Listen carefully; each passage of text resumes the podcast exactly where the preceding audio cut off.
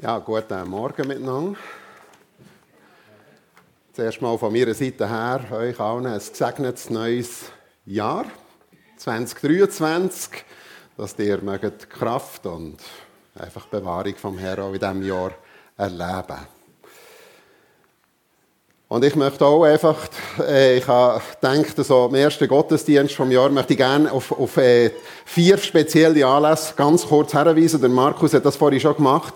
Ich möchte einfach die Anlässe, die in dem ersten Quartal sind, äh, wo ich hier sage, äh, ganz speziell euch empfehlen, daran teilzunehmen und ähm, einfach auch einzuladen. Und äh, Spuren der Sinnflut, die der Markus vorhin gesagt hat, mit dem Richard Whisky, er ist schon ein bisschen ein älteres Kaliber, aber er ähm, hat tolle Bilder von Ausgrabungen äh, und es lohnt sich äh, einfach, das zu vergleichen, auch der Bibel spricht und eben auch mit den Ausgrabungen, mit den wissenschaftlichen Folgen und äh, die Sachen, wer sich irgendwie interessiert oder weiß, da könnte sich jemand interessieren, ladet ein dazu. Und dann ist die Frage von dem Kennenlernen oben, wer ist denn eigentlich willkommen? Hier, es ist ja am Donnerstag oben in einer Gemeinde oben, grundsätzlich eben alle. Aber ich würde mal sagen, wir, Renat und ich, sind seit anderthalb Jahren hier. Und wer also seit anderthalb, also ich fühle mich jetzt auf jeden Fall hier herzlich willkommen, äh, von den Neuen. Äh, und wer sicher anderthalb Jahre, ähm, erst seit anderthalb Jahren hier dabei ist, ist erst recht herzlich willkommen. Und gerade bei dem Apero, der voraus stattfindet, ab halb acht, ist natürlich die Möglichkeit da, dass man sich äh, auch begegnet. Und ich habe das etwa dir schon mal gehört. Ja, ich nehme doch hier neue Leute wahr in der Gemeinde. Wer ist denn das? Und genau diese Begegnungen sollen dann hier stattfinden. Und darum möchte ich ganz speziell einladen, die, die in den letzten anderthalb Jahren sicher dazugekommen sind, kommt an diesem oben nicht teil und, äh, und lernt unsere Gemeinde auch kennen. Dann, was ich auch möchte darauf hinweisen, da wird es demnächst auch einen Flyer geben, ist, am 12. Februar ist das stimmt jetzt nicht. Am 26. Februar, sorry, ist äh, Ursula Bruhin, 26. Februar. Die Ursula Bruhin hier zu einem Talk-Gottesdienst. Äh, sie ist vierfache Weltmeisterin im äh, Snowboarden. Äh, und sie wird auf eine ganz spannende Art, der Markus wird sie interviewen, erzählen, was sie mit Gott erlebt hat. Äh, und einfach, es ist eine tolle Möglichkeit. Vorher ist gerade ähm, Ski-WM die ist nachher gerade zu Ende und das passt so hervorragend. Auch sportbegeisterte Leute dort hier einzuladen, wenn sie erzählt, sie haben so ein, ein ergreifendes, tolles Zeugnis auch, nicht nur von den Hochs, nicht nur von den Erfolgen, sondern auch, wie sie mit Misserfolg und sogar mit einem Burnout umgegangen ist, gerade auch nach ihrer Karriere. Es lohnt sich da hier einfach Leute einzuladen, möchte ich das schon sagen. Und 18. März ist ein Samstag. Am Samstag oben ist es äh, ein Country-Gospel-Konzert hier. Und auch das äh, ist einfach, das sind alles Anlässe, die einfach auf unterschiedlichste Art und Weise Leute sich einladen sollen. Wir machen das nicht nur einfach für uns, sondern wir machen das, dass wir Leute einladen können. Und da möchte ich euch einfach ermutigen, dass sie so die Anlässe, die einfach im ersten Quartal werden stattfinden. Ja. Was gibt's schmerzhafteres, als wenn man übersehen wird? Wenn man nicht beachtet wird? Wenn man einfach ignoriert wird? Und ich glaube, der ein oder andere weiß, von was ich rede, wenn man das selber erlebt hat. Unbeachtet sein oder sich unbeachtet zu fühlen. Und die Geschichte, die wir heute Morgen in diesem Gottesdienst, in dieser Predigt anschauen ist die Geschichte, die uns wird zeigen, egal wie sehr wir demütigt sind, wie gering wir uns fühlen oder wir sind, dann dürfen wir wissen, wir werden gesehen. Wir werden wahrgenommen. Wir werden gehört. Wir werden nicht nur gesehen, wir haben ansehen und wir sind ausersehen. Und der Markus hat es gesagt, wegen Königkuchen, ausersehen, König und Priester zu sein, also nicht weniger. Ihr seht, die neue Jahreslosung hier steht und wahrscheinlich habt ihr schon x Predigten oder Andachten gelesen äh, in diesem Jahr. Du bist ein Gott, der mich sieht. In diesem Jahr auch die offizielle, die ganz offizielle Jahreslosung ist auch unsere Jahreslosung für die Gemeinde. Du bist ein Gott, der mich sieht. Auf was für einem Hintergrund ist die Aussage gemacht worden? Das wollen wir miteinander anschauen. Hier dargestellt von der Claudia Kündig, die ja kürzlich da war. Du bist ein Gott, der mich sieht. Auch das Bild. Du bist ein Gott, der mich sieht. Eine kurze Aussage, eine biblische Aussage. Und die können wir sicher ähm, uns gut merken für das Jahr. Gott sieht mich. Gott sieht mich. Was steht dahinter? Dahinter steht, dass hier jemand unschuldig in ein unglaubliches, fatales Drama gerissen wird. Jemand mit Namens Hagar. Eine ägyptische, unbedeutende Magd. Und zwar von Gläubigen. Wir kennen wahrscheinlich die Geschichte. Die Not ist die Unfruchtbarkeit von Abraham und von Sarah. Und sie haben ja eine gewaltige Verheißung bekommen. Der Abraham hat die Verheißung bekommen, du wirst ein Nachkommen haben, es wird ein grosses Volk sein, wo du darfst äh, äh, eigentlich der Urvater sein. Und das ist so die Verheißung wo er in Kanaan angekommen ist und wo er sich darauf gestützt hat. Und dann heißt es hier so einfach, Abrahams Frau Sarah blieb kinderlos. Und das ist in der damaligen Zeit, es ist schon heute, leiden Ehepaar, die keine Kinder haben können, unter der Kinderlosigkeit. Das ist eine grosse Not. Aber in der damaligen Zeit ist die Not noch grösser gewesen. Weil Kind haben hat natürlich in der damaligen Zeit tatsächlich vor allem bedeutet, auch einen Sinn und einen Wert zu haben. Aber es hat auch bedeutet, dass man dann irgendwo auch die Altersvorsorge hat, wenn man Kind hat. Und dass man natürlich das Geschlecht kann weitergeben ähm, kann. Beziehungsweise, dass, dass sich das nicht irgendwo einfach ausläuft. Und die Aussage oder die Tatsache, nachdem sie ja die Verheißung hatten, hey, ihr werdet Nachkommen haben, ist irgendwo hart auf die Probe gestellt worden von Abraham und von der Sarah. Der Abraham ist 85 inzwischen. Sie warten zehn Jahre warten sie auf die Erfüllung. Äh, Sarah ist 75 gewesen. Ich weiß, dass man dazu als älter ist worden als heute. Und trotzdem ist das eine Herausforderung gewesen. Wir sehen es auch aus, ähm, aus dem, wie sie nachher mit dem umgegangen sind. Sie haben ganz problematische Lösungsansätze gehabt, zehn Jahre nach der Verheißung. Sie haben ein Planungsteam gebildet und sie haben eine vernunftmäßige Alternative gehabt, anstatt das geduldige Weitervertrauen in die Aussage, in die Verheißung von Gott, der werdet ein Nachkommen haben und es wird ein grosses Volk geben. Nein, sie haben irgendwo gedacht, jetzt müssen wir doch endlich etwas machen.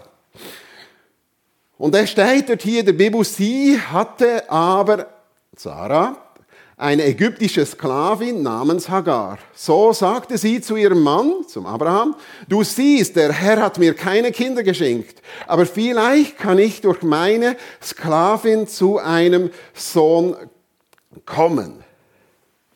Das heißt, jetzt weiß ich das Heft sauber in die Hand nehmen. Und der gottlose Lösungsplan sieht so aus, dass sie irgendwo Gott hier ein bisschen Nachhilfe geben wollen, äh, weil sie sich seinem Willen verpflichtet fühlen. Vielleicht kann ich eben durch meine Sklavin zu einem Sohn kommen. Ich überlasse sie dir. Abraham war einverstanden und Sarah gab ihm die ägyptische Sklavin zur Frau. Er lebte schon zehn Jahre in Kanaan. Das tönt aus so, so mechanisch, so gefühlslos, irgendwie so normal. Und jetzt muss man natürlich sehen, in der damaligen Zeit ist das tatsächlich etwas gewesen. Das ist Sitte und das ist legitim gewesen, wenn man keine Kinder hat können haben, dass man das mit einer, äh, mit einer Magd, mit einer Sklavin hat können machen. Aber, und jetzt kommt das große Aber. Was in der Gesellschaft legitim ist und vielleicht normal ist, und das gilt einfach heute genauso wie damals. Das ist nicht automatisch auch bei Gott legitim und richtig. Und ich glaube, das ist etwas, was man einfach, wenn man in einer Gesellschaft lebt und gewisse Normalitäten entstehen, weil man sich daran gewöhnt, ob das jetzt ethische Sachen sind im Bereich von Sexualität, es gibt ja aber auch ganz andere Sachen. Das ist ja nicht nur der Bereich. Das heißt nicht, dass automatisch, dass der auch bei Gott richtig ist. Und diese Sache hier, was Sie hier planen, dass in der Gesellschaft legitim und normal war, aber bei Gott ist es ganz sicher nicht richtig gesehen. Und ich habe mich gefragt, was mache ich denn, wenn ich so eine Geschichte lese? Wir versuchen einfach reinzudenken mehr als jetzt einfach nur die Worte hier Worte zu nehmen, äh, die einfach so ein bisschen mechanisch stöhnen, sondern was steckt eigentlich da hier dahinter für eine Dramatik? Und zum Beispiel sich zu überlegen, wie muss sich Sarah gefühlt haben in dieser Nacht, wo der Abraham mit der Hagar zusammen war. Wie muss sie sich gefühlt haben? Das muss man sich einfach mal versuchen, in Gedanken vorzustellen. Das muss ja furchtbar sein. Aber jetzt auch die andere Seite zu sehen. Wie muss sich denn eigentlich Hagar, die Sklavin, die Magd hier im Haus von Abraham und Sarah gefühlt haben, wo einfach sie ähm, Abraham überlassen wird. Es wird nicht nur ihre Arbeitskraft ausbütet, sondern es wird auch ihre Sexualität hier ausbütet. Und sie muss einfach hier als Gebärmaschine, ich sage es mal so, einfach herhaben. Und was muss das für sie bedeutet haben, mit dem 85-jährigen Abraham in dieser Nacht zusammen zu sein? Es ist eine unmoralische, es ist eine zerstörende Handlung. Es steht hier einfach so: Abraham schlief mit Hagar und sie wurde schwanger. Und letztendlich haben wir es hier mit einer Tragödie zusammengefasst, äh, von einer schutzlos ausgelieferten Sklavin zu tun. Sie ist eine Sklavin, sagt er später, der Abraham zur äh, Sarah, es ein Problem hat, wegen dieser Schwangerschaft. Sie ist deine Sklavin, mach mit dir, mit ihr, was du für richtig hältst. Wir sehen hier so seine passive Haltung schon, pff, ja, dann mach, also wenn es jetzt hier ein Problem gibt, mach mit ihr, was du für richtig haltest. Da sehen wir, wie man über die Sklavin, wie man über die Hagar denkt, die ist völlig ein unbeachteter Mensch gewesen. Sie hat einfach nichts Gutes in der damaligen Gesellschaft. Das müssen wir als Hintergrund haben. Es ist Drama von einer missbrauchten und ausgenutzten Leihmutter. Und jetzt wird die Geschichte, die wir hier haben, im Neuen Testament aufgegriffen, im Galaterbrief, als System. Und ich habe gedacht, ich muss das unbedingt als kleinen Exkurs für Bibelkundige hier unter uns auch einbringen. Wie das Neue Testament das hier eigentlich, was hier abgeht, äh, nachher im Neuen Testament aufgreift. Der Abraham und Sarah, die fühlen sich der Not verpflichtet. Und zwar ist Not Kinderlosigkeit. Und sie fühlen sich auch im Willen von Gott verpflichtet, dem nachzuhelfen. Und der Wille von Gott ist eine grosse Nachkommenschaft. Und da haben wir die zwei Sachen. Einerseits die Not der Kinderlosigkeit, andererseits, was Gott sagt, eine grosse Nachkommenschaft, das entspricht eigentlich meinem Willen.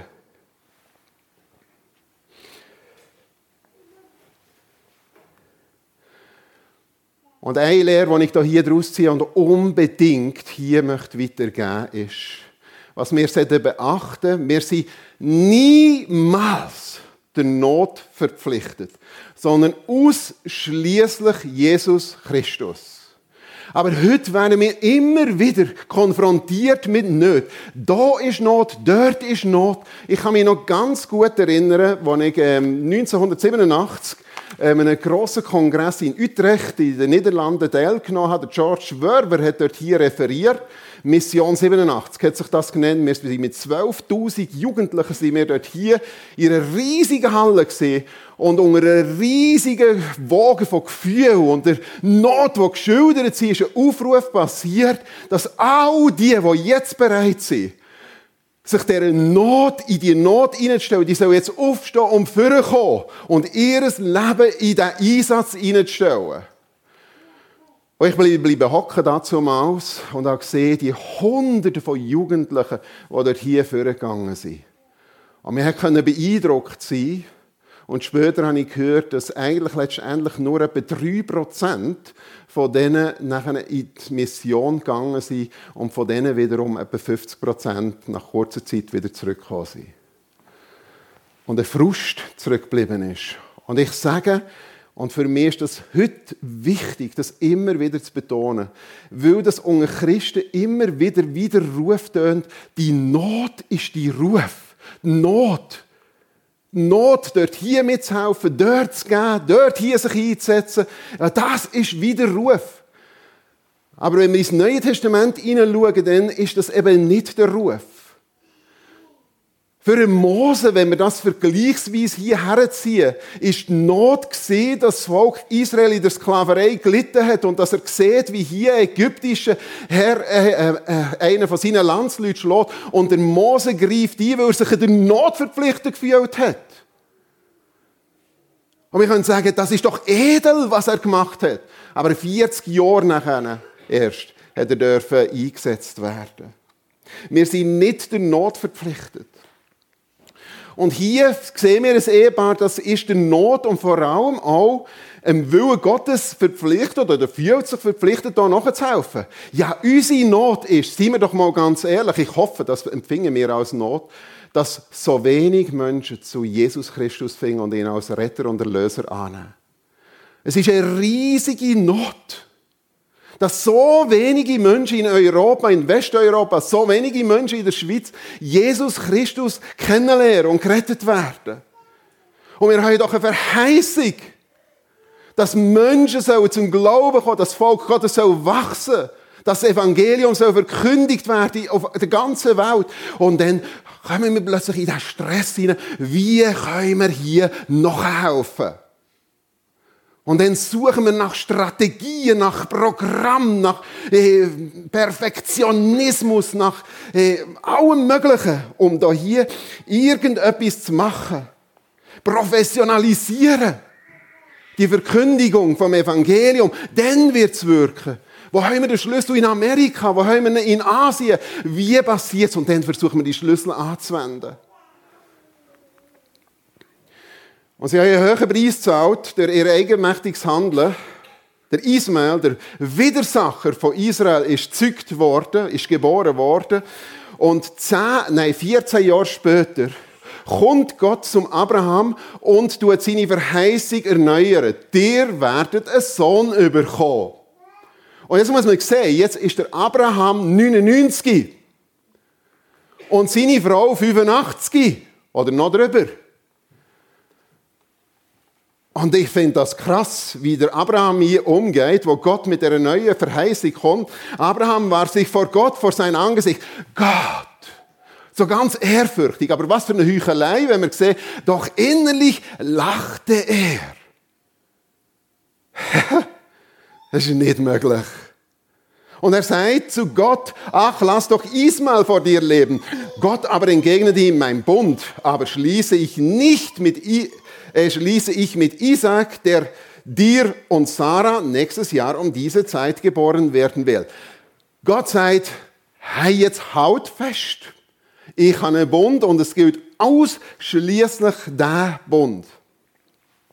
Jetzt, jetzt greift das Galaterbrief auf, hört mir zu ihr, die unter dem Gesetz leben wollt. Paulus redet hier zu Menschen, die Gnade Gottes angenommen haben, die Gnade Gottes verstanden haben, die das Wirken vom Heiligen Geist erlebt haben in ihrem eigenen Leben. Und sagt zu ihnen, der weit wieder, wer hat mich verzaubert? Wer hat euch etwas so eingegeben, dass ihr jetzt wieder weit im Fleisch leben und wirken? Der Sohn der Sklavin wurde geboren, weil Abraham versuchte, die Erfüllung der Verheißung Gottes mit menschlichen Mitteln zu erzwingen. Der Sohn der freien Frau aber wurde geboren, weil Gott selbst sein Versprechen erfüllte. Ja, mehr sie versucht, immer wieder mit eigenem Mittel. Das Wirken vom Heiligen Geist irgendwie zu erfüllen, zu erzwingen, zu machen.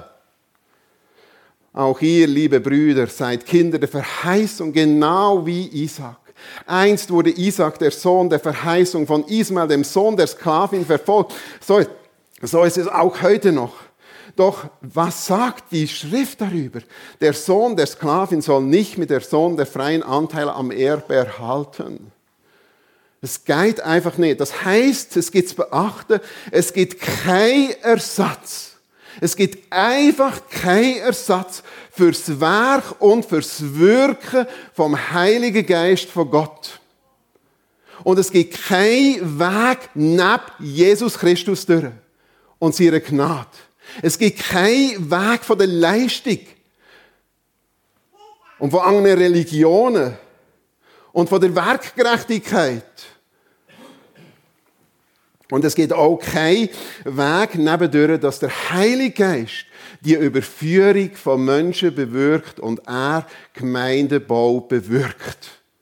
Und dass wir das nicht durch gar nichts können erzwingen Durch gar nichts. Und das ist ja auch unglaublich befreiend. Unglaublich befreiend. Wir stehen in der Gefahr, mit menschlichen Mitteln die Verheißungen zu erzwingen. Und wir sind, das muss uns schon bewusst sein, vor ganz häufig so kleinen Ismails bloget. Und die schreien immer danach, dass man sie auch anerkennt.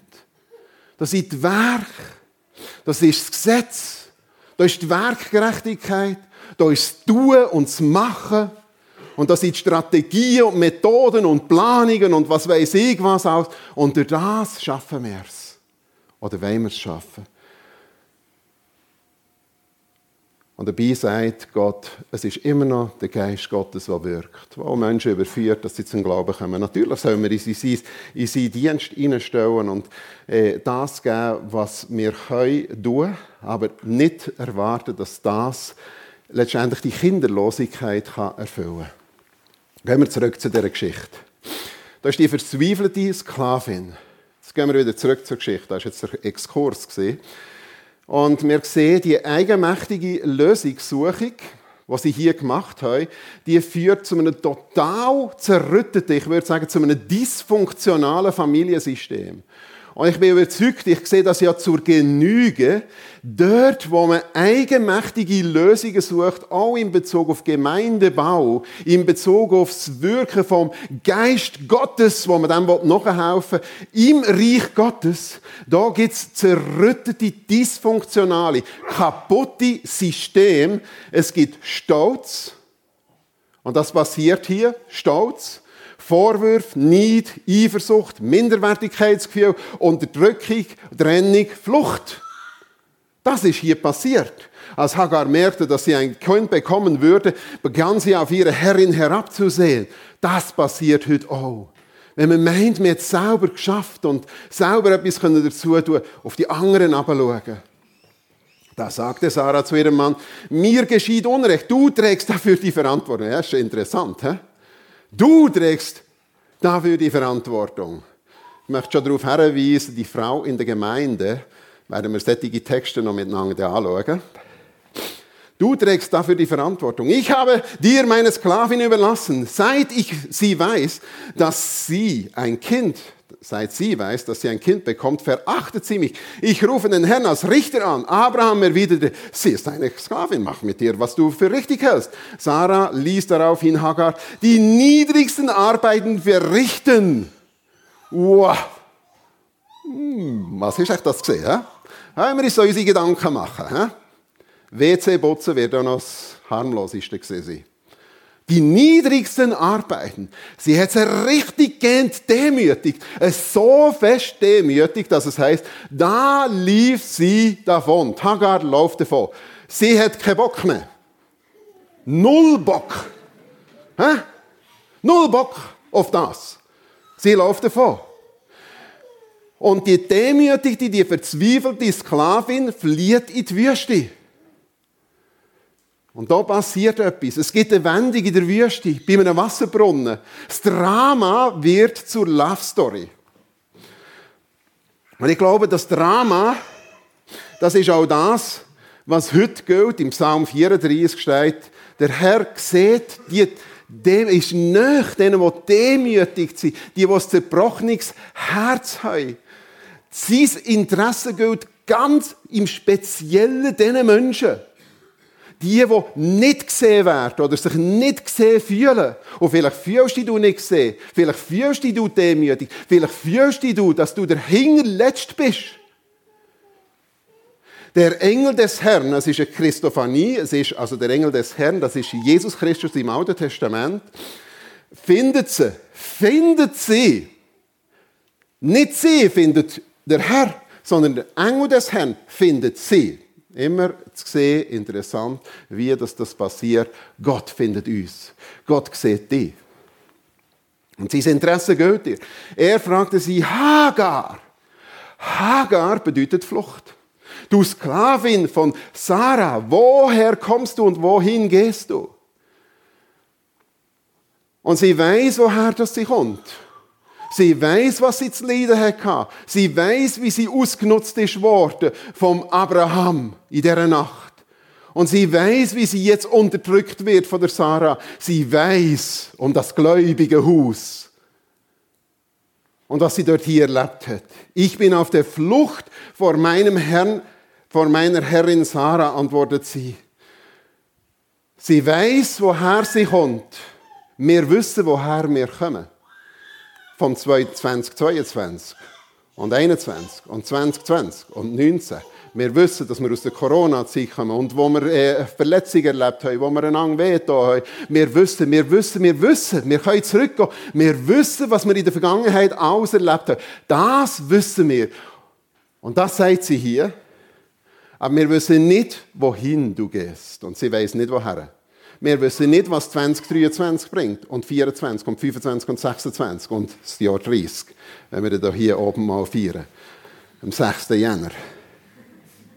Wir wissen es einfach nicht. Und sie weiß es auch nicht. Die Zukunft wissen wir nicht. Und sie sagt, woher sie kommt. Und Gott hat sie nicht gefragt, weil er das wissen müssen. Das hat Gott schon gewusst. Sie hat sie gefragt, damit sie das hier kann in der Psychologensprache wird das so genannt, dass man sich auskotzen kann. Sie muss das rausgeben können. Wir reden manchmal so die äh, Sprache, übergib dein Leben Jesus. Du musst dir Jesus übergeben. Eigentlich gar nicht so ein falscher Begriff. du hast dich einfach mal bei ihm übergeben. Und gib einfach das raus. Und das finden wir mehrmals in der Bibel. Übergib das. Übergib einfach die ganze Frust, dein Elend. Übergib es ihm. Es tut uns gut. Gott muss das nicht wissen, er weiß es. Aber es tut uns gut, das auszusprechen. Und vielleicht musst du es mal aussprechen. Und der tut das gut. Aber wir wissen nicht, woher. Und wisst ihr, was ich besonders schön finde in diesem ganzen Text? Er kennt ihren Namen und ihre Adresse. Von der Herrschaft von Sarah und Abraham wird sie immer nur Sklavin benannt. Das ist interessant, müsst ihr noch lesen in diesem Text. Sklavin benennt nie mit Namen. Und im Alten Testament, da müssten wir jetzt Jonathan, der Alttestamentler, fragen, aber so viel, dass ich gelesen habe, hat Gott nie, nie den Namen einer Frau namentlich genannt, außer hier. Außer hier. Ein Name, Hagar. Er spricht sie an. Mit Namen. Und er weiß ihre Adresse. Gott weiß alles über uns. Gott weiß, wo wir wohnen. Gott weiß um unsere Stellung. Er weiß hier um sie, ihre Anstellung. Gott weiß um deine Anstellung, um deine Stellung in der Gesellschaft. Gott lädt uns ein zur Aussprache und sagt, ja, gib's raus, was dich bedrückt. Und er hat offene Ohren, wo sie drinnen darf klagen, denn der Herr hat gehört, wie du, schon bevor das sie es überhaupt ausspricht, merken wir, der Herr hat bereits gehört, wie du gelitten hast, wie du brüllt hast, wie viele Tränen du vergossen hast. Gott hat das alles schon gesehen, wo du noch dort hier bist. Gott hat es gehört. Gott hat ein Ohr. Manchmal höre ich das. Ach, ich wünschte mir, dass mir endlich jemand zulassen würde. Ein Ohr, wo ich jammern könnte. Ja, und das darfst du bei Gott. Gott lädt uns ein. Ich habe ein Ohr, wo du kannst drin jammern wir haben die Jahreslosung und wir sagen, dass Gott sieht mich, aber das enthält viel mehr. Gott sieht und hört mich. Gott sieht und hört mich. Und es kommt zu dieser äh, Wendung in der Wüste. Es kommt zu einer unerwarteten Anweisung mit einem Versprechen. Und wisst ihr, es gibt so ein Spiel, es gibt zwei Spiele, wo wir hier in den Sinn kommen, wieder zurück auf Feld 1. Das eine ist Monopoly. Dann heisst es wieder auf Start. Manchmal ist man froh, manchmal ist man gar nicht froh. Oder wieder zurück auf Chur, Kornhausplatz oder irgendwo her. Blöd ist, wenn du dort hier noch zahlen musst. Oder dann gibt es auch ein Leiterli-Spiel, du kommst hoch, hoch, hoch und dann kommt so eine blöde Rutschbahn und dann bist du wieder auf Feld 1. Und das passiert hier. Und wisst ihr, woher sie zurückberufen wird? Das ist ganz interessant. Da sagte der Engel des Herrn zu ihr, nicht so, jetzt sind alle deine Probleme gelöst, aber jetzt es du völlig easy und hast Bock drauf, auf das, was kommt. Ich habe nämlich etwas Wunderbares. Nein, er sagt, gang du dort her, wo du keinen Bock hast. Gang du zurück an die Stelle bei der Sarah. Bleib ihre Sklavin und ordne die unter. Hey, also ganz ehrlich, auf das hat sie keinen Bock gehabt. Und ich kann mir das vorstellen. Absolut nicht. Und manchmal hat Gott unerwartete Anweisungen für unser Leben. Es ist ja nicht so, dass Gott kommt, wenn du mit mir lebst in diesem Jahr, dann ist alles easy. Bin mal gespannt. Ich habe eine Jahreslosung gezogen, das Jahr. Ich denke, boah, Gott ist unsere Zuflucht und Stärke. Ein bewährter Helfer. Weiß jemand, wie es weitergeht? In Zeiten der Not. Das heißt nicht, bewahrt vor Not. In Zeiten der Not. Und das ist etwas anderes. Wenn dass wir einfach denken, dann sind wir alle problemlos. Es gibt ein enormes Versprechen und Gott hat ein Versprechen für uns als Gemeinde und Gott hat ein Versprechen für die Hagar gehabt und Gott hat ein Versprechen für dich. Ich werde dir so viele Nachkommen schenken, dass man sie nicht mehr zählen kann. Gott hat immer ein Versprechen für uns. Kürzlich habe ich mit einer jungen Frau geredet, äh, in Baustau. Sie kommt aus äh, Brasilien und sie hat ein riesiges Problem. Gott braucht mich nicht. Ich weiß nicht, für was ich da bin. Und ich sage zu ihr, ich glaube ganz fest, Gott hat für dich äh, irgendetwas. Dann ist sie in Brasilien vor Weihnachten und sie hat ihre Berufung entdeckt, für alte Menschen, für Kinder und für Waisen dort zu sein. Du wirst schwanger, du wirst bald, äh, du bist schwanger, du wirst bald einen Sohn bekommen. Nenne ihn Ismael. Gott hört. Denn der Herr hat gehört, wie du gelitten hast. Gott hätte Segen, hätte Segen für alle bereit. Auch hier für Hagar. Aber es gibt noch so eine Ansage, der Sohn wird wie ein wildes Tier sein, das niemand bändigen kann. Er wird mit jedem kämpfen und jeder mit ihm. Voller Trotz bietet er seinen Verwandten die Stirn. Ich kann nicht auf das eingehen. Wir wissen die Problematik um rund um Israel heu, äh, wo das Blut ein bisschen mitschwingt. He? Natürlich sehr vermischt. El Roy, Gott, der mich sieht, der Sehende, der ausersehende Gott. Gott hat sie gehört. Und das löst eine staunende Begeisterung aus. Und ich wünschte mir, ich wünschte mir so sehr, dass das auch eine staunende Begeisterung auslöst bei uns, auch wenn der Alltag trist bleibt. Auch wenn nicht alles easy ist, auch wenn nicht alle Krankheiten weg sind, auch wenn nicht alle Probleme gelöst sind, auch wenn Gott nicht sagt, du wirst auf ein Feld, ich weiß nicht, was im Monopoly ist, das teuerste Feld ist, das wir jetzt kaufen können. Paradeplatz. Paradeplatz wahrscheinlich. Das gehört jetzt dir. Das kommt schon eines. Und noch mehr als der Paradeplatz. Aber mir sehen die Stunden, die Begeisterung, ich bin tatsächlich dem begegnet, der mich sieht. Gott hat dir gesagt, ich habe die gehört, ich habe die gehört, ich habe die gehört. Und sie sagt, ich bin dem begegnet, wo mich sieht, wo mich sieht, wo mich sieht. Du bist der Gott, der mich sieht, El Roy. Der Brunnen an dieser Stelle erhielt den Namen Brunnen des Lebendigen, der mich sieht, der mich sieht. Ich bin von Gott gesehen, das wird ihr bewusst und gehört. Ich bin von Gott oder bei Gott angesehen. Das bist auch du. Du bist bei Gott nicht nur gesehen, du bist angesehen. Du bist sein Kind. Du bist Erbe. Du bist ein Königskind. Du bist König, auch ohne die Krone. Du bist von Gott ausersehen für die Ewigkeit, fürs Heil, für das Erbe vom ganzen Reichtum. Und das tröstet mich, und hoffentlich uns alle.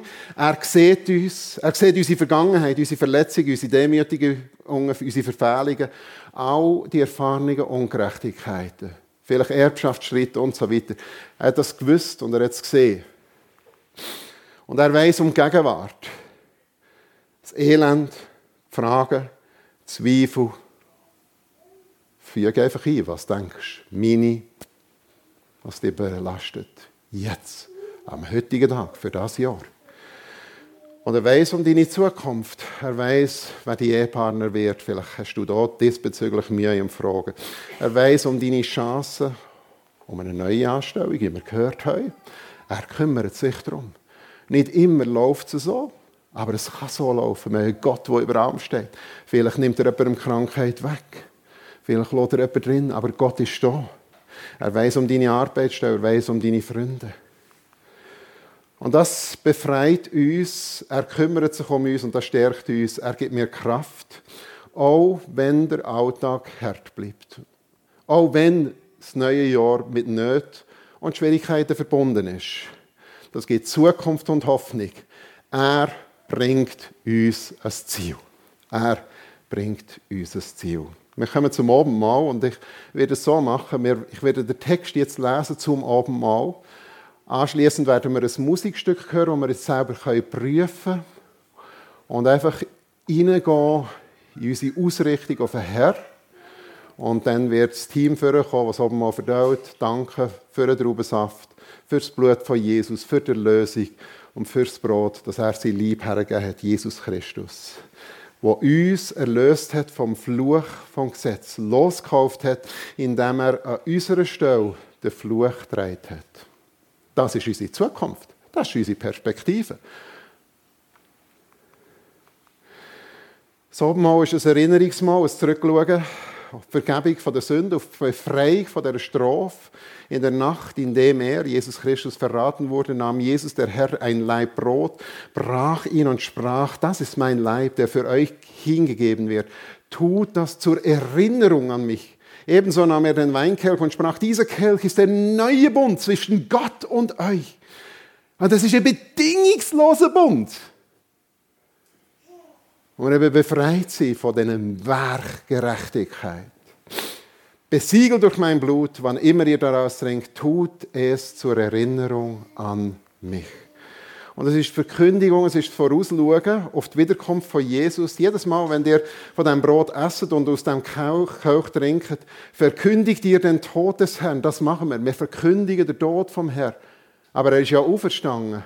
Und er kommt in Macht und Herrlichkeit. Nicht mehr in einem Stau und wird nicht mehr sterben am Kreuz, sondern in Macht und Herrlichkeit.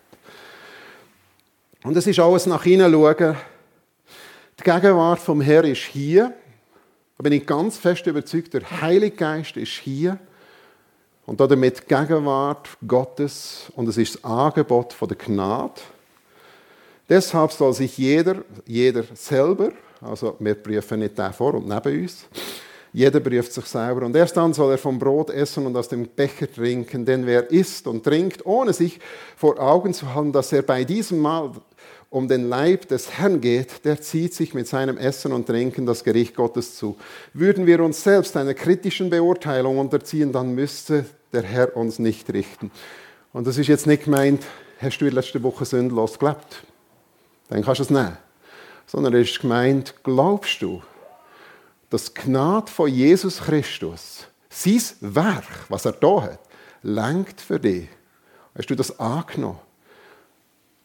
Und vielleicht kommt dir gerade noch etwas in den Sinn, was jetzt gerade gelaufen ist, vielleicht sogar heute Morgen. Du kannst es in die Träne tun. Du musst nicht eine Woche warten, bis es dann vergeben werden Und dann darfst du voller Freude, voller Freude das Mal nehmen und staunen. Gott ist ein Gott, der mich gesehen hat, von Ewigkeit her, der alles gegeben hat für mich und der mich hört und der mir die Gnade schenkt und der mich für ewig aufnimmt in sein Reich. Amen.